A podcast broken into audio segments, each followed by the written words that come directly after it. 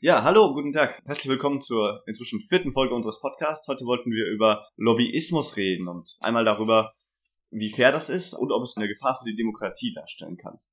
Genau. Sollen wir vielleicht mal einleiten mit so ein bisschen den Problematiken des Lobbyismus, auch wenn die hinreichend bekannt sein sollten mit Politikern, die sehr bahnfreundliche Entscheidungen treffen ja. und danach in den Bahnvorstand gehen oder Kanzler, die danach zu Gaskonzernen im Ausland gehen. Also das ist alles schöne Beispiele. Ich glaube, ich würde anfangen, indem wir mal erklären, wozu wir Lobbyismus brauchen, warum er gerechtfertigt ist und dann quasi die Verführungen, die du gerade schon angesprochen hattest und die Problematiken mit diesem, weil es gibt ja einen Unterschied, ob du Lobbyismus missbrauchst, wie die Beispiele, die du gerade angeschrieben hast, oder an den Problemen von Lobbyismus als solches. Außer natürlich, dass er sehr, sehr verführerisch für die entsprechenden Beteiligten sein kann.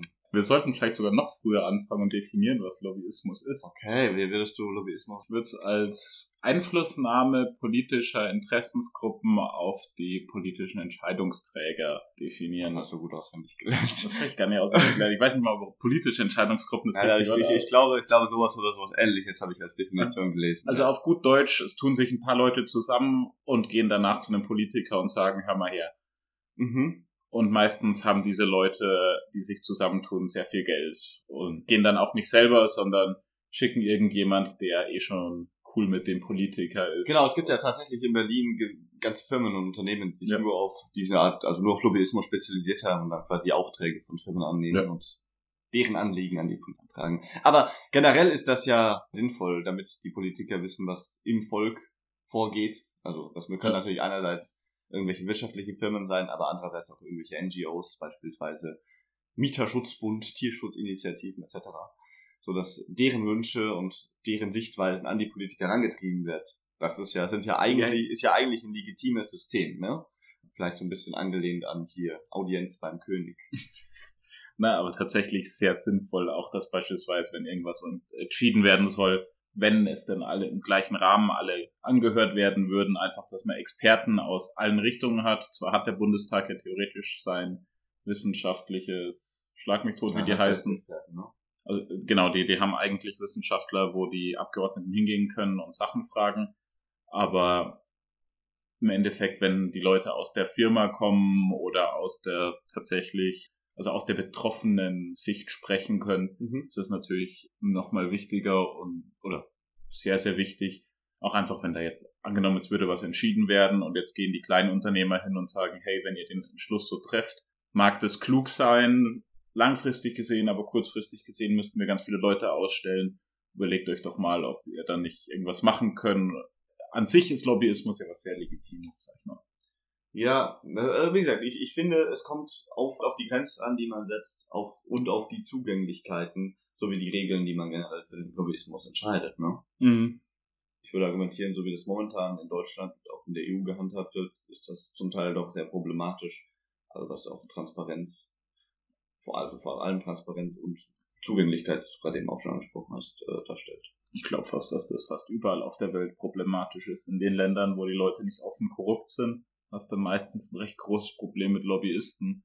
Also man schaue nach Amerika. Die haben zwar ein Transparenzregister. Ja, die haben tatsächlich ein Transparenzregister. Ja, das ja. funktioniert sogar recht gut, aber da ist halt auch irgendwie viel aber wieder nicht drin. Über der Freedom of Speech haben sie keinen äh, kein Interessensausgleich, sondern das kann auch sehr, sehr einseitiger Lobbyismus sein. Ne? Ja, und es gibt ja einfach, da, da werden dann die TV-Kampagnen werden ja dann einfach von privaten Unternehmen geschalten, was dann auch wieder passt, weil irgendwie dürfen die das und Wahlkampf kann dann jeder machen und sowas. Das ist ja. halt auch irgendwie. Ja. Also ich sag mal. Aber ich meine, das ist in Deutschland ja total ähnlich, ne? Dafür kann auch jeder Wahlkampf machen. Beispiel hier, wie so, wenn man es aktuell betrachtet.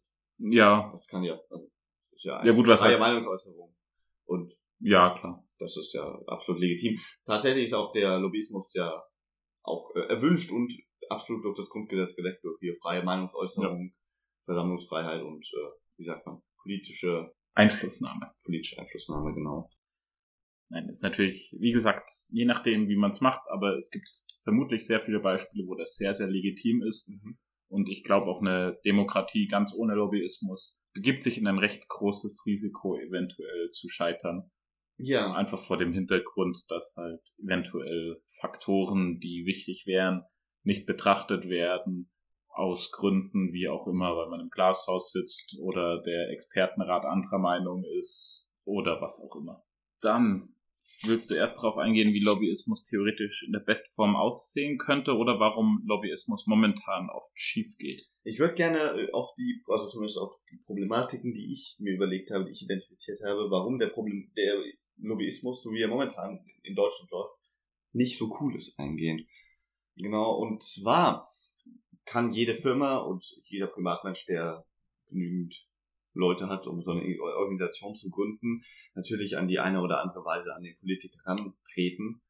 Allerdings können Unternehmen mit mehr Geld und mehr Mitteln anderweitig, also anderweitiger Mittel, finanzieller Natur oder in Form von Human Resources, viel mehr in diesen Lobbyismus investieren als kleinere Firmen oder NGOs oder andere Wohltätigkeitsvereinigungen zum Beispiel. Und dadurch steigt die Einflussnahme dieser, sagen wir, wohlhabenden Firmen, dieser wohlhabenden Organisationen auf die Politik immens an.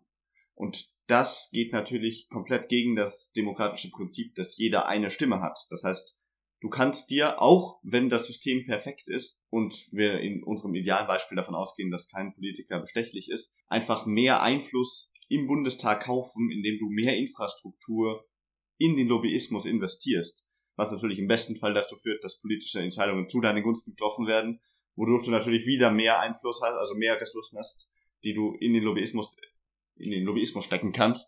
Und naja, dadurch hast du einen selbstverstärkenden Kreislauf. Und das sehe ich sehr problematisch, weil, wie, wie angesprochen, das geht irgendwie gegen die, jeder ist gleichwertig in der, im, im demokratischen System. Genau, das ist die eine Sache. Und die zweite Sache, das hast du gerade schon erwähnt, ist der Lobbyregister. Ich glaube, momentan ist es so, dass, du, dass man sich auf freiwilliger Basis eintragen kann, wenn man eine Organisation ist, die Lobbyarbeit macht oder, oder eine Lobbyarbeit anbietet. Aber tatsächlich gibt es keinen Fußabdruck, was tatsächlich besprochen wird oder welcher Politiker sich mit wem trifft. Man kann natürlich argumentieren, dass sowas unter Verschluss gehalten werden kann und sollte.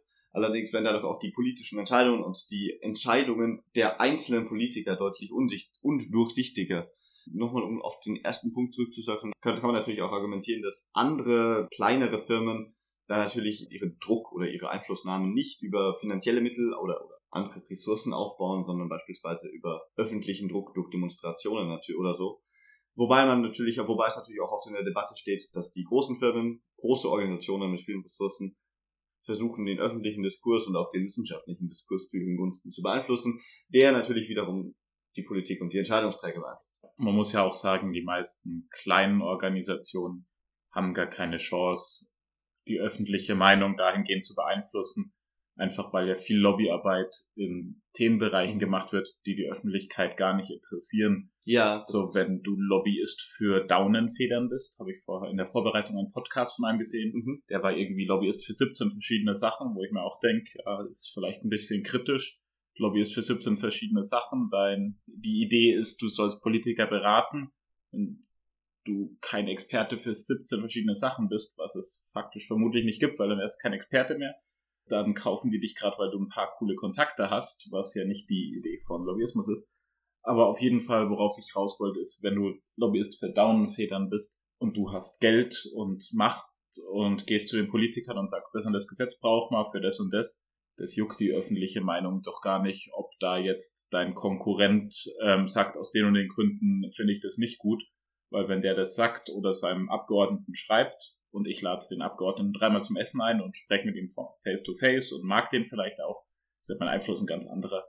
Drum ja, stimmt. Glaube ich, dass in der, also in dem Beispiel du als kleines Unternehmen praktisch nicht gegen die Großen gewinnen kannst, unter der Voraussetzung, dass sich die Politiker nicht auf eine Weise mit dem Thema befassen, dass sie die objektiv beste Entscheidung treffen können, was ich befürchte, da denen ihre Tage auch nur 24 Stunden haben und die müssen ja sonst noch Sachen machen.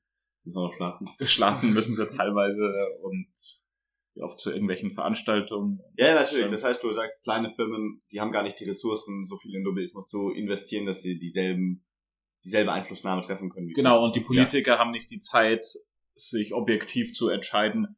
Oder Sondern sie entscheiden sich dann, naja, subjektiv für das, was sie also am meisten beeindruckt. Ja, sie entscheiden sich halt auf Grundlage der Fakten, die sie gehört haben, und mhm. das wird vermutlich von diesem wissenschaftlichen Gremium des Bundestags sein, von den Lobbyisten, die sie empfangen haben. und von ihren Mitarbeitern, die ihnen dazuarbeiten. Mhm. Aber das ist ja für Sachen, die ganz Deutschland betreffen, in keinster Weise ausreichend. Ja, natürlich. Und deshalb, deshalb denke ich, dass auch das Lobbyismus auch an sich, zumindest dieser mehr oder weniger unkontrollierte und regulierte Lobbyismus, den man hat. Ich meine, es gibt ja Lobby, Lobby Watch, äh, Lobby Control, ne? Mhm. Die setzen sich auch stark mit diesem, oder haupt nur mit diesem Problem auseinander. Deshalb glaube ich auch, dass der Lobbyismus unter den idealen Voraussetzungen, dass Politiker nicht bestechlich sein, als, als solcher schon problematisch. Aber ich glaube, dazu, dass die Politiker äh, bestechlich sind, da hast du, glaube ich, schon ein bisschen was vorbereitet, zumindest so, so durchsickern lassen am Anfang. Ach so, nee, äh, wirklich vorbereitet habe ich da nichts. Das wären nur die Beispiele, die man praktisch, wenn du Lobbyismus googelst, wie er Ja, falsch ja, gelaufen okay. ist, immer die sind. Also ich meine, es gäbe da ja auch einen Herrn Amthor, der da Ja, mit seinen Aktienoptionen, da denke ich mir auch, es, es war ein Fehler. Junge, dachtest du, du bist sieben, zwar, da jetzt ist er älter, aber der ist ja praktisch direkt nach dem Studium Im Bundestag. irgendjemand, ja. dachte er, die wollen ihn, weil er so ein Wirtschaftscrack ist oder weil er so ein exzellenter Jurist ist, wo er noch nie in dem Ar in seinem Job gearbeitet hat. Ich glaube nicht, dass der das dachte. Ich glaube, der wollte einfach die Aktienoptionen haben. Ja, ja, klar, aber es war ja seine Argumentation, es war ein Fehler und er dachte, er arbeitet ihn da im Rahmen einer außer, äh, also Politiker dürfen ja nebenbei noch arbeiten. Ja, ich glaube, dass da können wir auch noch gleich drauf eingehen. Ich glaube, das ist auch im Rahmen dieses ganzen Themas äh, Ja. ziemlich problematisch. Ja, mehr als problematisch. Die kriegen einen Haufen Geld. Ja, aber die, die, ich denke, die Problematik dabei ist, an den Haufen Geld, den du gerade angesprochen hast, dass die, ich denke, in vielen Fällen nicht für die tatsächliche Arbeit bezahlt werden, die sie als, als Nebenjob machen, sondern dafür bezahlt werden, dass sie de facto als Lobbyist für die Firma, für den sie die Nebentätigkeit betreiben, bezahlt werden. Ja, Und das ist ja mehr als problematisch, dass Ja. Politiker ihre eigenen Lobbyisten. ich weiß nicht, sollen wir erstmal mit den, den Problemen weitermachen, die generell Lobbyismus hat? Äh, ja, gerne. Wenn du, wenn du noch äh, Sachen aufgeschrieben hast, lass Äh, dir gerne das Meine, Pro- also die, die Punkte, die ich habe, sind tatsächlich eher generell einfach, weil ich denke, sich jetzt auf Einzelfälle zu fokussieren, Mhm. wie Maskendeals oder sonst was, zu sagen, hey, guckt mal, funktioniert nicht. Ja, ja. dass Lobbyismus in der momentanen Form ein Problem darstellt. Ich glaube, da gibt's auch, wie hieß das, Lobbyland, von dem, ach, der ist aus der SPD ausgetreten und jetzt bei der Partei, die Partei, vorher mir noch einen Podcast von ihm angehört, aber leider den Namen vergessen. Mhm. Also ich glaube, wenn man sich fünf Minuten einer Internetrecherche widmet, kann Ja, man zu dem Schluss kommen, dass der Lobbyismus in Deutschland momentan nicht optimal läuft. Und da es da ja um recht viel Geld und Einfluss und Entwicklung des Landes geht, sollte das optimal laufen. Also die Relevanz, sich damit auseinanderzusetzen, glaube ich, ist gegeben. Nee, meine Punkte sind halt im Endeffekt auch in einem perfekten System, das du schon angesprochen hast, Politiker sind nicht bestechlich, haben wir natürlich das Problem, dass Politiker Menschen sind. Das heißt, wie gesagt, die haben nicht den ganzen Tag Zeit, sondern Mhm. die haben für eine Entscheidung, die sie treffen, so und so viele Stunden Zeit und haben natürlich auch eine begrenzte Aufmerksamkeitsspanne. Das heißt, wenn ich als Lobbyist zu Thema XY, das die Öffentlichkeit nicht groß interessiert und den Politiker tendenziell auch nicht, weil er noch 17 andere Sachen zu tun hat, der bekommt, wie gesagt, vermutlich irgendwie einen Bericht, den er sich irgendwo äh, in der, vom Bundestag, von diesem wissenschaftlichen Gremium geben lässt. Seine Mitarbeiter werden ihm ein bisschen zuarbeiten. Er wird ein paar Briefe kriegen. Die Frage ist, ob er die liest. Und halt die zwei, drei Mittagessen mit dem Lobbyist XY. Mhm. Und einfach, wenn ich, wenn ich den auch noch mag, also wir Menschen sind ja so, wenn Leute, die ich gern mag, mir was erzählen oder mich von was überzeugen zu versuchen, bin ich natürlich Dingen gegenüber positiv gestimmt, wie wenn ich ein weißes Blatt Papier habe, wo auf schwarz irgendwelche Argumente stehen. Ja, Also wenn die nicht komplett schlagend sind und ich mich eh nicht damit auskenne, tendiere ich ja dahin, der Person, die ich gerne mag, zu glauben. ja, Was natürlich, also dass Politiker keine Beziehungen oder keine Freunde haben dürfen, ist natürlich eine absurde Vorstellung. Die haben sie und die Ah. werden da auch in irgendeiner Form Einfluss nehmen. Aber es gibt natürlich einen Un- Unterschied, ob du mit dem Politiker befreundet bist, um das Menschenwillen oder um dessen Position als Politiker. Ja, natürlich, also ich glaube auch die Lobbyisten und Politiker sind jetzt nicht die, die man für einen Umzug anruft oder Ja, witzig. saulustig. Merkel anguckt, Jungs, auch euch. nee, äh, na, ähm, aber im Endeffekt, man trifft sich ja auf Partys und hat da Spaß zusammen und man geht ja auch gerne auf Partys. Also mhm. ich meine, man kann ja Politikern auch nicht verbieten, wenn sie eingeladen werden, irgendwo hinzugehen. Die müssen ja auch connecten, die brauchen ja auch Beziehungen. Ja. Also tatsächlich auch um ihren Job zu machen zu können, müssen die ja andere Leute kennen und andere Politiker. Dementsprechend hast du dann halt eventuell ein positives Bild von anderen Menschen. Und, und ja, vielleicht dazu denen ja. zu vertrauen. Wobei diese Partys teilweise auch ziemlich wild sind. Da habe ich oh, heute ein Beispiel ähm, gehört. Das ist von der Buslobby. Okay. Die ist recht unbekannt.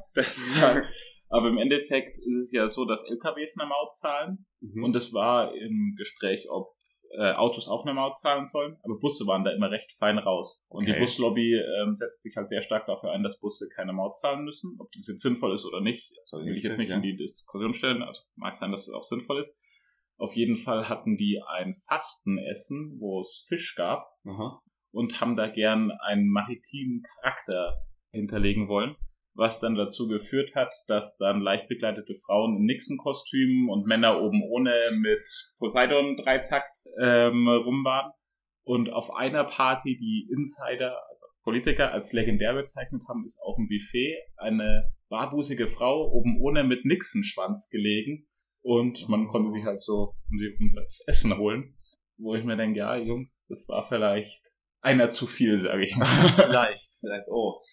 Ja, da, da weiß man, was los ist. Nein, aber im Endeffekt, das ist natürlich, also, dass Politiker connecten wollen, dass die gerne an, an Orten connecten, wo sie Spaß haben, wo es angenehm ist, das ist wichtig und das kann ihnen keiner vorwerfen, dass die Leute, die sie gerne mögen, tendenziell mit denen äh, ihre Meinung höher werten als Leute, die sie gar nicht kennen oder die sie nicht mögen und dass sie eine begrenzte Aufmerksamkeit haben, ist natürlich nicht vorzuwerfen und auch nicht zu ändern. Man müsste nur ein System schaffen, in dem praktisch dagegen gesteuert wird. Ja, da hätte ich tatsächlich einen Vorschlag, wie man das machen kann. Also wenn du, wenn du fertig bist, kann ich das gerne mal erläutern. Hm, also ich hätte noch ein paar, du kannst auch gerne Nee, nee, nee, nein, nein, nein, mach mal fertig. Nein, mein zweiter Punkt, der äh, sich ein bisschen darauf aufbaut, ist, dass Lobbyisten ja auch Menschen sind. Mhm. Das heißt, die können tatsächlich auch nette Kerle sein. So, du kannst vermutlich zu einem Lobbyisten eine Freundschaft aufbauen, weil ja, das ein Mensch klar. ist vielleicht ein netter Kerl. Aber die können halt auch instrumentalisiert werden. Also wenn ich als Boss einer großen Firma jemanden bezahle, der praktisch sich mit den Politikern anfreundet und der freundet sich wirklich an und glaubt an das, was er macht und sagt ihm, hey, das und das brauchen wir, um das und das Ziel zu erreichen. Mhm. Brauchen wir natürlich gar nicht, um das Ziel zu erreichen, aber der ist ja Lobbyist und nicht Chefingenieur, darum weiß er das vielleicht gar nicht. Ja. Das heißt, der geht da mit voller Überzeugung rein und hält ein Plädoyer, dass man das unbedingt braucht. Und er lügt dabei nicht mal, weil er die Wahrheit, also ja, er sagt die, er, bewusst, ja. er, sagt nicht die objektive Wahrheit, aber er denkt, er sagt die Wahrheit. Und wenn der das sauber, also gut macht, dann kann ich ja praktisch auch den Lobbyisten ähm, ein Stück weit manipulieren. Das heißt, dass es für den Politiker noch schwerer wird. Also der, da hilft ah, ihm der Menschenkenntnis okay. nicht mal was, dass er sagt, hey, Spätzle, du versuchst mir doch die hier aufzufinden die Lobbyisten werden von den, naja, sagen wir, Firmen selbst nochmal ein bisschen manipuliert. Also könnte es sein, dass... Meinst du, dass das so ist? Um ehrlich zu sein, gehe ich davon aus, also wenn du willst, dass jemand überzeugend spricht, dann darfst du ihm nicht die Neger, also dann darfst du ihm nicht sagen, du machst es gerade, dass so und so viele Leute ihren Job verlieren oder dass Aktionäre mehr Geld kriegen, sondern du musst ihm ja eine Vision geben, dass mhm. der andere Leute überzeugen kann. Und überzeugen will, ja. Ja. Ich gehe davon aus, wobei ich natürlich auch nicht den großen Unternehmen das unterstellen will, weil, keine Ahnung, vielleicht glauben die ja wirklich, dass sie das hinkriegen. Mhm. Und einen dritten Punkt, den ich halt noch hätte, ist, dass Politiker natürlich auch sich finanziell absichern wollen und ihren Lebensstandard erhalten wollen. Das heißt, wenn ich Politiker bin, also tendenziell bin ich dann ja eher ein Machtmensch, weil wenn dich Macht so gar nicht interessiert, gehst du nicht in die Politik. Tendenziell habe ich einen gewissen Lebensstandard, brauche Geld, Kampagnen brauchen Geld Wobei man sagen muss, dass Politiker vor, vor allem äh, MDBs nicht schlecht bezahlt Nein, werden. ganz und gar nicht. Die kriegen auf jeden Fall gut Cash. Ich kann mir nicht vorstellen, dass diese Menschen wirklich auf das Geld aus den Lobby-Deals angewiesen sind. Nein, aus den Lobby-Deals eher, glaube ich, wenn sich abzeichnet, dass ihre Karriere dem Ende zuneigt. Dass sie dann noch in den Vorstand von irgendeiner großen. Genau, also dass ich dann meine finanzielle Sicherheit gewährleiste, wobei die auch Diäten kriegen, die gar nicht niedrig sind. Ja, also ich sag mal, die werden nie am Hungertuch nagen. Genau, das meine ich jetzt. Ich glaube nicht, dass, dass Politiker wirklich doll. Das ist ja die Frage, welchen Lebensstandard du führst. Wenn du dann ein Haus für eine Million hast und da Sachen abzahlen musst und sonst was, dann ist so ein Deal bei einem russischen Gaskonzern vielleicht schon sehr lukrativ. Aber die Frage ist natürlich, ob, aber ob du es auch aus Macht willst, okay, willst oder ja. aus Geld, ist ja natürlich immer egal. Heißt, du meinst, der Punkt ist, die Politiker wollen das einfach. Die fühlen das. Ja, kann also Macht kann ja sehr verführerisch sein. Mhm. Und wenn jetzt jemand sagt, hey, wenn du fünf stimmst, kriegst du noch mehr Macht. Ja, genau, das kann ja wohl kein, das kann ja wohl kein Punkt sein, ne? Das einfach nur, weil man, was heißt dein Punkt ist, weil du davon ausgehst, dass die Leute nicht unbedingt integer handeln, ist Lobbyismus nicht gut. Das ist, nein, nein, nein, das ist nicht mein Punkt. Das ist eins der Probleme, das man, die man berücksichtigen sollte, Aha. dass du vermutlich immer schwarze Schafe hast und deswegen ja. Plus du hast okay. dann oft ja, ja. beispielsweise gut Kampagnen oder sowas, dieses eine Hand wäscht die andere und unterm Strich tue ich ja was Gutes. Also praktisch diese Deals, die du mit dir selber oder mit anderen machst. Also wenn jetzt irgendein Lobbyist zu mir kommt und sagt, hey, wenn du das so und so machst, dann verlieren 30.000 Leute ihren Job. Mach das so und so, also eine gewisse Erpressbarkeit. Oder wenn ich sage, hey, ähm, ihr braucht, ihr wollt eine Kampagne fahren, hier habt ihr Spenden, also du brauchst ja für politische Willensbildung tatsächlich Kampagnen kosten Geld und auch wenn du dich wählen lassen willst, kostet das Geld. Ich glaube, ein Abgeordneter braucht für seinen Wahlkampf, die müssen sie ja selber führen, ungefähr 70.000 Euro. Oh ja, okay. Und da ist halt vielleicht auch so dieses eine Hand wäscht die andere mit drin, so im Endeffekt, wenn wir das Geld kriegen, um die Kampagnen zu fahren, wo wir Punkt XYZ, hinter dem ich voll stehe, umsetzen können, dann geben wir halt den kleinen Finger und machen irgendwo anders. Ähm, ja, okay, das kann ich mir vorstellen. Also so die, diese kleinen Deals, die vielleicht sind sie auch im momentanen System, also ich will das nicht mal moralisch abwerten, weil wenn ich tatsächlich drei große Punkte erreichen kann und dafür in einem kleinen Punkt irgendwie, ich will nicht sagen, dass das in der gegenwärtigen Situation schlecht ist, nur kein Idealzustand sein kann. Aber das wusste ich gar nicht. Müssen Bundestagspolitiker tatsächlich ihren Wahlkampf selber zahlen? Ähm, also vor allem bei den Direktmandaten, glaube ich, ist das so. Das habe ich heute recherchiert. Also es ist irgendwie ein bisschen tricky, weil es gibt nochmal eine Kasse, in die du einzahlst und wo dann die Leute rauskriegen. Aber im Endeffekt, also musst du auch als Bundestagsabgeordneter, wenn du jetzt Wahlkreis XY hast, gewisse Mittel einwerben. Aber ist das cool? Also, dass du das selber finanzieren musst? Oder musst du das Privatvermögen finanzieren? Oder musst du nur irgendwo... Du, du kannst dir Spenden einwerben. Okay. Ich weiß halt nicht, ob es anders möglich ist. So, wenn jetzt 30 Leute in einem Bezirk sagen, ich wäre gern Mitglied des Bundestags. Aha. Bundestag gibt mir Geld, ich will einen Wahlkampf führen, dann geht es natürlich nicht. Ja gut, aber das ist doch irgendwo auch problematisch, dass man sagt, dass nur Leute, die sowieso schon so viel Geld haben, dass sie den Wahlkampf überhaupt führen können, ja, zur Wahl steht. Selbstverständlich ist es problematisch, aber die Frage ist, ob es nicht die einzige Möglichkeit ist, weil ich muss ja praktisch, wie groß ist so ein Wahlkreis, keine Ahnung, auf jeden Fall sind da schon ein paar zehntausend Leute drin. Wenn nicht hunderttausend, die muss ich ja irgendwie erreichen mit meiner Message. Mhm. Und es geht halt nicht for free. So, ja, das ist richtig. Die, die kommen ja nicht alle bei mir an der Tür vorbei und fragen, kannst du mir erzählen, was du machen willst? Ja, gut, selber. Dafür also, machst du dann Plakate, wo die, na, wo der Name der Partei und dein Gesicht drauf ist. Ja, genau, irgendwie sowas. Aber nee, das waren nur noch so. Ja, spannend. Das heißt, so kondensiert ist das quasi, du sagst viel so auf die Versuchung und die, das Zwischenmenschliche gemünzt, dass man das auch nicht auch nicht als integrer Mensch wirklich differenzieren kann. Das heißt von Seiten der Lobbyisten, was du erwähnt hast, dass die vielleicht auch nicht immer die ganze Seite wissen, oder von Seiten der Politiker, die natürlich auch unter Umständen irgendwelche emotionalen Bindungen zu diesen, zu diesen Lobbyisten aufbauen und unter Umständen, was du als letzten Punkt angesprochen hast, von den sweeten Deals aus der Industrie verführt werden könnte. Ja, genau. Okay, ja, liegt auf jeden Fall legitime Punkte. Wobei ich natürlich glaube, dass ein Großteil wird integer sein. Man hört ja immer nur die schwarzen ja, ja, Schafe. Aber, aber, du musst auch überlegen, so kann man das natürlich sehen. Du kannst natürlich auch sagen, du hörst ja auch nur die Sachen, die rauskommen. das stimmt natürlich auch. Und das kommen einige Sachen raus. Gehen wir davon aus, dass nur 10% aller Sachen überhaupt aus, ans Licht kommen. Ja, das ist natürlich ein legitimes Argument.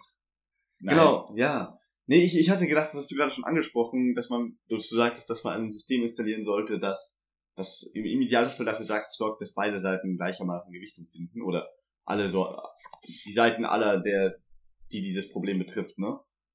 Gleichermaßen oder, oder, zumindest repräsentiert in Relation. In, in Relation, ja. Also gleichermaßen ist ja immer gefährlich, so wenn ich sag, ja, ja, jemand, nein, der ist für Klima, er sagt, es gibt Klimawandel, du sagst, es gibt den nicht. Klima, ja, es gibt eins Klimawandel.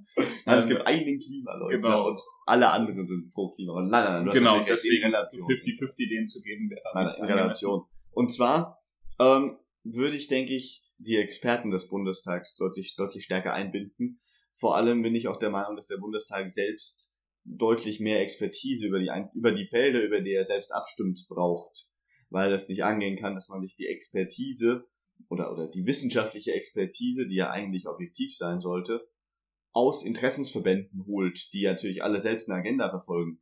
Deshalb wäre mein Vorschlag für ein System, dass man das vielleicht besser machen könnte, dass man diese Audienzen, diese Lobby, die Gespräche mit den Lobbyisten, dass die primär von den Experten geführt werden. Die kondensieren dann alles nochmal zusammen, filtern das und äh, filtern vielleicht auch wissenschaftlich Unhaltbares raus und die beraten dann wieder die eigentlichen Politiker, die die Abstimmung treffen. Das hört sich nach einer sehr klugen Idee an. Man müsste dann natürlich gucken, oft ist ja praktisch, du hast ja auch Lobbyismus in Wissenschaft und Medien. Also ja. Ich kann ja auch als. Du kannst natürlich natürlich den, den langen Weg gehen und die eigentlichen Wissenschaftler, also den wissenschaftlichen Diskurs so verändern, dass genau. das nicht unbedingt die wissenschaftlichen Ergebnisse, aber es hängt ja ist. Ja, auch die Ergebnisse. Ich meine, guck dir die Pharmaindustrie an. Wenn die, da werden ja teilweise Studien in Auftrag gegeben, wo das Ergebnis davor schon klar sein soll. Und wenn das Ergebnis nicht rauskommt, dann machst du die Studie nochmal. Ja gut, aber das ist, aber gut, gut, da sind wir bei den Problemen, die du davor angesprochen hast, aber wenn wir davon ausgehen, dass die Wissenschaftler integer und wissenschaftlich sauber ja, arbeiten, dann, das geht ja nicht, das, da kann ich mich an, also. Naja, aber du kannst ja den wissenschaftlichen, einfach den wissenschaftlichen Diskurs in eine Richtung leiten, dass an wissenschaftlichen Fragen geforscht wird, die deine Agenda unterstützen. Das hat ja, kann, kann ja erstmal unabhängig von den Ergebnissen daraus sein. Mhm. Angenommen, du unter, also angenommen die Stahl, die Stahlindustrie unterstützt nur die also die Metallurgie, so dass für Universitäten durchaus lukrativer ist, an, an Metallurgie zu forschen, mhm. als, als statt an Klimawandel, dann rückt der ganze wissenschaftliche Diskurs natürlich weg vom Klimawandel, was natürlich, und hin zur Metallurgie, wovon die Stahlunternehmen einen riesen Vorteil schöpfen. Ja, wobei ich, also ich meine nicht, dass die Wissenschaftler des Bundestags ähm, bezahlt werden können oder die Universitäten. Worauf ich gerade raus wollte, ist tatsächlich, dass ich als Firma ja auch hergehen kann mir irgendeinen Typen mit einem Doktortitel suchen kann und sagen kann, das soll rauskommen, forsche. Mhm. Der macht das, kriegt dafür sehr viel Geld und dann kann ich zu dem Wissenschaftler des Bundestags, den du vorgestellt, äh, vorgeschlagen hast, der die Gespräche führt, hingehen und sagen, uns liegen die Ergebnisse vor. Natürlich, aber du musst ja sagen, dass es in, in Wissenschaft, also in der wissenschaftliche, in der Art und Weise, wie in der Wissenschaft gearbeitet wird, solche Ergebnisse nicht wirklich haltbar sind, ne? Weil eigentlich hast du ja peer-reviewed Articles aus irgendwelchen Journals, die dann in der Regel von offiziellen, also das heißt offiziellen oder größeren Forschungsinstituten und Universitäten eingereicht werden, von anderen äh, Wissenschaftlern korrigiert und und äh, aber sie müssen ja auch werden. nicht haltbar sein. Sie müssen ja nur lang genug nicht nur, widerlegt ja, genau, können, aber, bis die Abstimmung kommt. Aber ich äh, sage nur, dass die Experten das Wissenschaft, hm. also äh, vom Bundestag ja im besten Fall selbst eine wissenschaftliche Ausbildung haben und dann einschätzen können, dass das von der Pharmaindustrie auf in Auftrag gegebene Paper von dem und dem Gut, das nicht von irgendwelche anderen Wissenschaftlern peer-reviewed ja. wurde, wahrscheinlich nicht die größte Aussagekraft hat. Also da Wobei die Frage natürlich ist, über welche Themen geht's.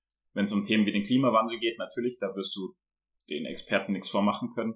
Aber wenn ich wieder mein Beispiel mit der Daunenindustrie nehmen kann, ich weiß nicht, wie weit der wissenschaftliche Konsens sich äh, mit Daunenindustrie und da ist ja auch viel Moral dabei, darf ich die Vögel irgendwie leben. Ja gut, aber da, das diese moralische Frage, das ist ja, dass die Politiker, das ist ja nicht Sinn der Wissenschaft oder der Experten, sondern das ist ja wirklich dann Aufgabe der Politiker zu entscheiden, was ist meine Meinung dazu so, und dann, dann wähle ich da, da. Ja, klar, aber dazu muss ich ja wissen, beispielsweise, wie viel Schmerz haben die Vögel. Ja, okay, okay. Etc. Ja, und ich, ich weiß jetzt nicht, wie gut das erforscht ist, also ob da einfach ein Experte des Bundestags hingehen kann und sagen kann, äh, ich habe im, äh, im Journal für Daunendecken gelesen, dass das und das peer-reviewed 87 Leute haben das gesagt, stimmt, Gänsen ganz egal ist.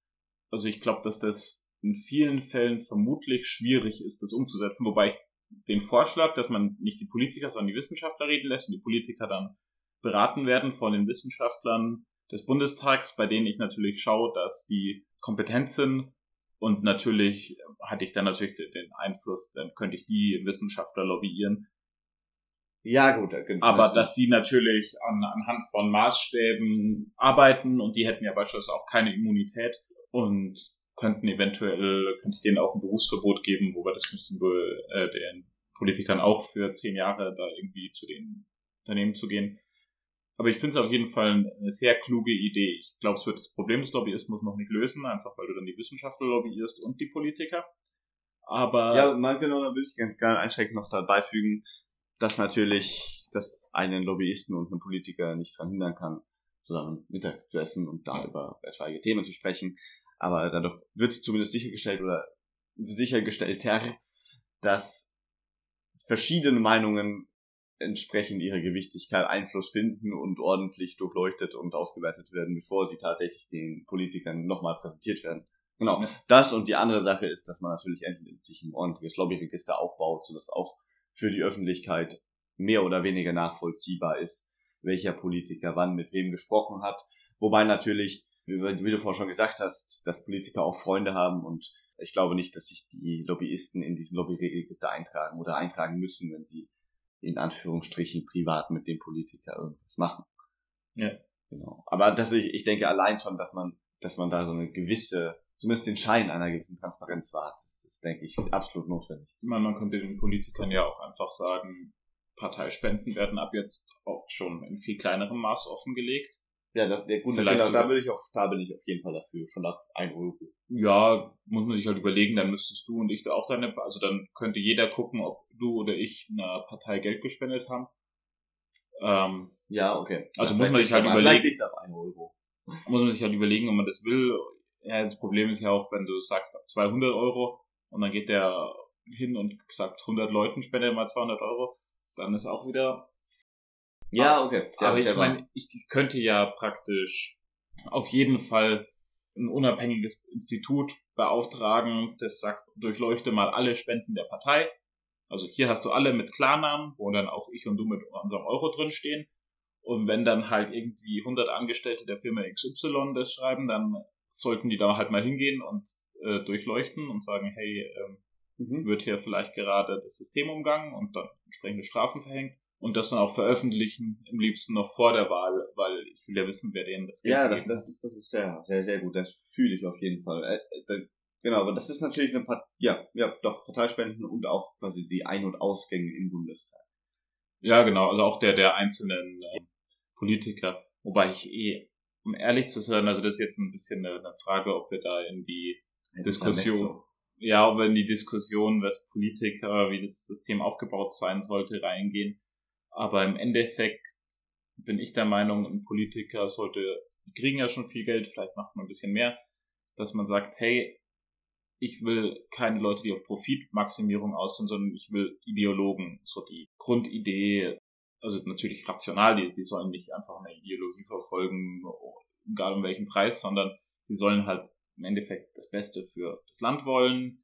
Und auch sagen, dass man die Politiker, bevor sie zur Wahl, sich zur Wahl stellen, quasi einen Persönlichkeitstest unterzieht und wenn sie den durchfallen, dürfen sie sich nicht zur Wahl stellen, weil anders kann ich mir nicht vorstellen, wie man das nein, nein. durchzieht. Aber ich meine, das ist ja, kann ja ein legitimer Vorschlag sein. Nein, äh, der, der, das war nicht mein, mein Vorschlag, war nur, es ist ja immer das Argument, wenn man denen verbietet, noch außerhalb zu Ach, arbeiten, okay, dann, dann, dann kriegst okay. du ja die Besten nicht.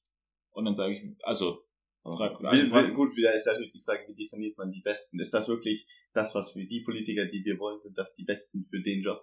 Ja, genau. Das, okay. Also das ist im Endeffekt mein Punkt, wenn jemand sagt, hey, du kriegst den, den du bräuchtest für das Beste, für das Volk nicht, weil der kriegt nur so wenig Geld, mhm. dann sage ich, nein, dann ist es nicht der, den ich bräuchte, weil der soll das bitte aus Grund seiner Überzeugung, machen, ja. und nicht um Geld zu verdienen. Wobei man natürlich sagen muss, ich meine, ich kann ja gut nachvollziehen, dass die, dass die Diäten der Politiker so hoch sind. Und das willst du ja eigentlich machen, um eine gewisse Loyalität ja, so mhm. zu erkaufen und so eine gewisse Sicherheit gegen Bestechlichkeit zu gewährleisten, aber wie wir in vielen Beispielen, zum Beispiel den, die du am Anfang schon kurz angeschnitten hast, sieht, scheint es wohl nicht ganz zu funktionieren. Ne? Vielleicht hängt es auch damit zusammen mit der mit den Character Traits der Politiker, also dass sie Macht, in der Regel Machtmenschen sind, etc. Ja. Deshalb manchmal ist es ein bisschen schwierig, da zu differenzieren, bezüglich des, des Einkommens und des, des Gelds, das sie kriegen, weil man will ja eigentlich auch den Politikern einiges an, an Diäten geben. Ne? Das halte ich mhm. schon für sinnvoll. Ja, ja, ich würde auch jederzeit sagen, gibt denen gut Geld. Aber mein Punkt wäre, was ich mir in einem idealen System vorstellen werde, würde, wäre, du kommst in den Bundestag, kriegst irgendwie jeden Monat deine, sagen wir mal, 10.000 Euro Danach, wenn du aus dem Bundestag wieder draußen bist, kriegst du 4000 Euro Rente mhm. jeden Monat, also immer noch gut. Darfst dir 6000 Euro erarbeiten, also durch sonst was. Und sonst läuft, also. Du würdest halt quasi die zusätzliche an, du würdest sagen, dass die Politiker alle zusätzliche Angaben ein, äh, offenlegen müssen und diese auch cappen. Genau. Okay, also das, das finde ich sehr sinnvoll. Dass ich das cap und dass ich denen ein Berufsverbot für Firmen, mit denen sie irgendwas zu tun hatten, okay. auflege. Also für, aber das gibt es ja schon, ne? Nur für also Beamte, nicht für Politiker. Doch, doch, doch, doch, doch. Das hatten sie letztens etabliert, oder was heißt letztens? Ich glaube, ich bilde mal einfach 2018, aber nagel mich da nicht drauf fest, dass das, ich glaube, das Verbot gilt zwei Jahre oder eineinhalb Jahre. Ach, das kann sein. dass die nach dieser Zeit als, als Bundestags- oder ich weiß nicht, ob es auch für Landtagsmitglieder äh, des Land der Nachtage gilt, dass man nach dieser Zeit nicht in die Industrie darf. Aber ich finde, da braucht es irgendein Gremium, wie wir vorher schon hatten, zu dem ich dann gehen kann und sagen kann, wenn ich aus dem Bundestag draußen bin, hey, ich will das und das arbeiten. Eigentlich am liebsten, wenn die 4000 Euro kriegen, können ja, also vielleicht machen sie ehrenamtlich und ein paar Vorträge. Aber egal, was sie machen wollen, dass ich ihnen dann sage, hey, ihr wart Mitglieder des Bundestags, um euch praktisch nicht als Lobbyisten danach zu verlieren, also dass irgendein großes Unternehmen sagt, hey, ich gebe dir die 6000 Euro, die du noch brauchst, dafür, ähm, du hast die Nummern von 17 Politikern, dafür rufst du hin und wieder mal an, fragst, wie es ihnen geht. Und als Pep sagt, hey, ihr müsst, ja, am liebsten gebe ich ihnen vielleicht sogar die 10.000 Euro durchgehend und sagt, Jungs, ihr arbeitet nur noch ehrenamtlich, ihr legt alles offen, was ihr macht. Und es gibt halt dieses Gremium, das dann sagt, wenn du für, keine Ahnung, Konzern XY eine Entscheidung getroffen hast, die den betrifft, dann kannst du auch im Rahmen deiner ehrenamtlichen Arbeit, oder ehrenamtlich, du kriegst ja 10.000 Euro, aber im Rahmen deiner Zeit, die du da rein investierst, nicht 70 Prozent bei denen rumsitzen und irgendwie Lobbyarbeit machen, sondern es muss halt einem gemeinnützigen Zweck dienen mhm. oder einem Zweck, den du sinnvoll findest, etc. Würde natürlich einen Haufen Geld kosten. Aber die Frage ist natürlich immer, kostet eine Fehlentscheidung im Deutschen Bundestag nicht, nicht mehr, viel, ja. viel mehr Geld. Ich meine, man könnte natürlich auch die äh, Einstellungsprozesse in die Vorstände Firmen ab einem gewissen äh, Umsatz einfach, also quasi die Firmen zwingen, diese Einstellungsprozesse offen zu legen und zu sagen, welche Bewerber gab es da, warum wurde sich für wen entschieden. Ah, aber das sind immer so, ich meine, die meisten Politiker sind ja gut gebildet, dann sagst du halt, ja, der hat 17 Jahre Berufserfahrung in der Politik und ein Master in dem und dem. Mhm. Darum haben wir den genommen und der hat sich super verkauft. Und ich glaube, selbst wenn du sagst, ihr dürft nicht in Firmen vorstellen, dann kriegen die einen Beraterposten oder sonst was. Ja, okay. Also ich, ja. ich glaube, da kommst, ich glaube, wenn du nicht generell sagst, die dürfen das nicht, ja, ja. Wenn du nicht generell sagst, Ladies and Lady Lovers, äh, Cut, ihr kriegt praktisch, wenn ihr einen Bundestag wollt, dann solltet ihr lieber an das glauben, was ihr macht, weil es ist im Worst Case so, kann es die ganze Welt beeinflussen. Aber würdest du quasi diese Sperre für immer machen oder für einen gewissen Zeitraum? Weil ich finde, ich denke, für einen gewissen Zeitraum sollte das ausreichen. Äh, diese ein bis zwei Jahre finde ich ehrlich gesagt zu kurz. Ich würde es auf fünf bis zehn Jahre hochschrauben. Aber ich meine, es kann ja sein, dass der ein Politiker, der noch relativ jung rein ist, in den Bundestag gekommen ist, beispielsweise Philipp Amthor, aber nur eine Amtszeit drinnen ist, danach tatsächlich einfach in die Wirtschaft geht und sich über zehn Jahre hocharbeitet da sollte es ihm, denke ich, auch nicht verwehrt sein, dann einen hohen Posten in dem Unternehmen zu bekleiden, für, in, in dem er jetzt vier, zehn Jahre oder noch länger drin gearbeitet hat. Du kannst ja einem Bundestagsmitglied nicht sagen, jetzt bist du halt nicht mehr gewählt worden, schade, jetzt darfst du nicht mehr arbeiten. Naja, wie gesagt, ehrenamtlich könnten sie ja arbeiten und sie würden ja in meinem Szenario 10.000 Euro pro Monat kriegen. Das stimmt, ja.